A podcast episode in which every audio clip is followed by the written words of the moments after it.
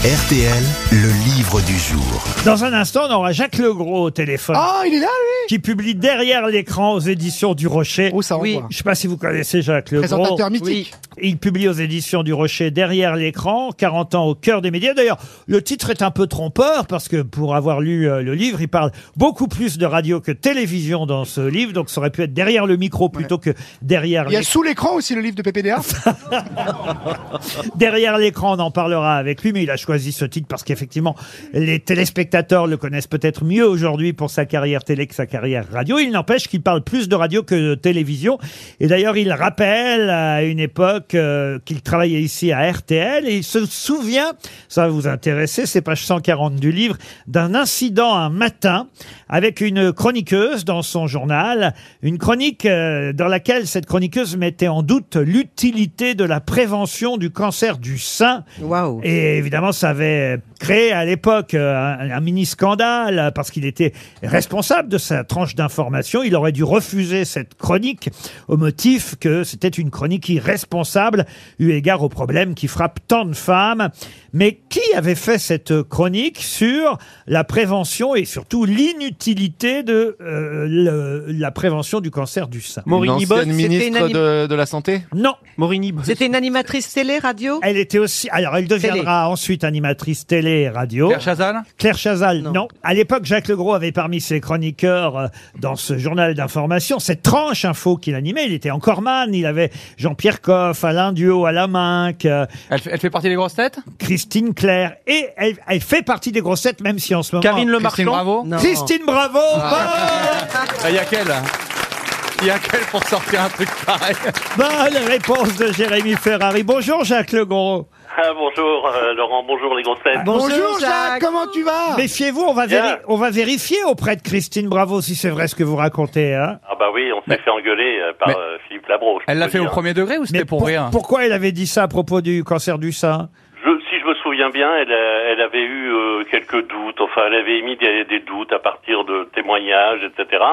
Sauf que Philippe, qui je, si je me souviens bien aussi, était un peu concerné par ce problème, avait vraiment réagi, et lui a- euh, l'avait Et il licencié, est- m'avait envoyé un mot plutôt sec en me disant, euh, tu es, je te rappelle que tu es le maître de ta tranche et que tu dois vérifier les chroniques avant. Voilà. Philippe- Et il était, il était quelle heure? Philippe, c'est- important. Oui, oui. C'est la matinale, Bravo. évidemment, hein, puisque vous C'était la avez... matinale, oui, c'était Oui. la matinale entre 6-9 un samedi ou un dimanche. Eh oui, euh, et Philippe dont vous parlez, c'est Philippe Labro qui dirigeait RTL Sûr. à cette époque, euh, bien sûr. Vous m'avez entendu euh, expliquer à nos auditeurs que si le titre de votre livre est derrière l'écran, ça aurait peut-être dû plutôt s'appeler derrière euh, ou devant un micro, parce que vous parlez beaucoup plus finalement de radio que de télévision dans ce livre. Vous êtes d'accord? Oui, c'est vrai, parce que j'ai commencé par la radio, j'y ai passé quand même euh, quelques années euh, des locales de Radio France en passant par euh, France Inter, euh, le lancement de France Info et RTL, effectivement, pendant sept ans. Et euh, c'est aussi question d'amour de la radio. Donc euh, j'ai aussi passé quand même pas mal d'années, euh, voire un peu plus à la télé. Hein.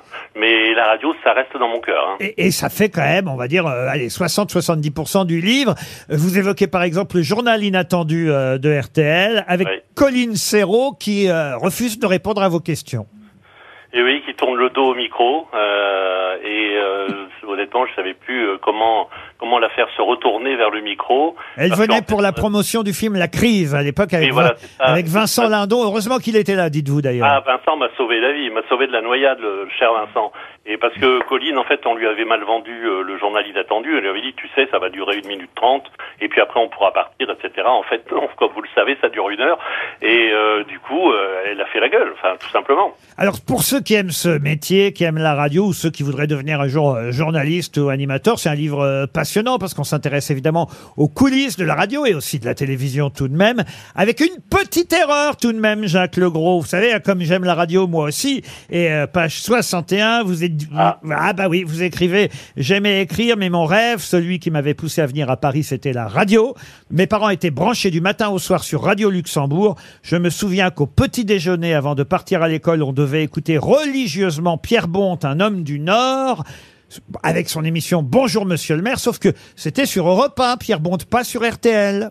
Oh, l'erreur Erreur. Merci Laurent, on va corriger. Ah bah oui Ah oui, parce que quand même, il, est- il a jamais mis les pieds en tant qu'animateur et journaliste à RTL ou à Radio Luxembourg, Pierre Bonte. Bonjour, monsieur le maire. C'était sur euh, la radio concurrente euh, Europe 1. Alors, c'est quoi la vérité? Vous écoutiez Europe 1 ou Radio Luxembourg? Eh bien, je pense qu'on écoutait, mes parents écoutaient Radio Luxembourg et qu'ils se faisaient une, une exception pour Bonjour Monsieur le Ah maire. bah alors voilà, ils zappaient Voilà. en fait. On zappait Voilà. déjà à l'époque alors. Eux zappaient déjà, oui, c'est Eh sûr, oui. euh, parce que ça, euh, franchement, moi j'étais persuadé de mes souvenirs d'enfance qu'on était forcément sur Radio Luxembourg. Alors, il y a les belles années euh, RTL, il y a France Inter qui vous emmène jusqu'à l'Elysée. Ça, c'est à vos débuts? Oui, après être passé par les mineurs de Lorraine. Le matin, j'étais dans une famille qui avait perdu son fils unique, et l'après-midi, on m'a demandé de passer vite fait par l'Élysée pour euh, tendre le micro au président de la République, et, là, j'ai mesuré euh, tout le grand écart qu'on pouvait faire dans, dans ce fabuleux métier, et en même temps, euh, ce que disait le président,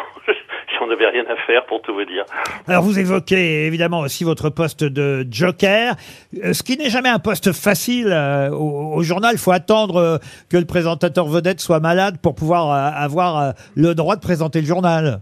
Oui, mais Jean-Pierre avait pas mal d'activités. Hein. Il allait souvent voir les correspondants dans toutes les régions. euh, il aimait le trophée Andros, le sport automobile, etc. Donc finalement, je faisais le journal très régulièrement. Mais c'est vrai que j'étais dépendant de ces dates à lui.